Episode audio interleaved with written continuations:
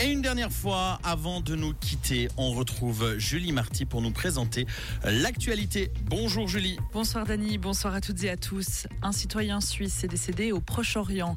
Il aurait été tué lors de l'offensive des islamistes du Hamas, selon le conseil fédéral Ignacio Cassis.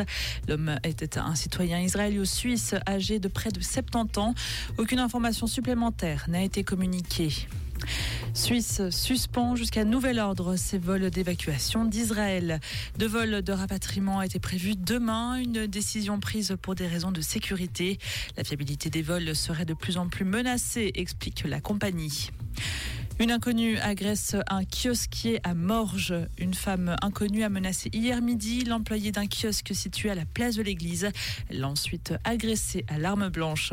La braqueuse s'est fait remettre une somme d'argent avant de prendre la fuite à pied. La victime a, elle, été blessée à l'épaule par le coup de couteau. Ses jours ne sont pas en danger.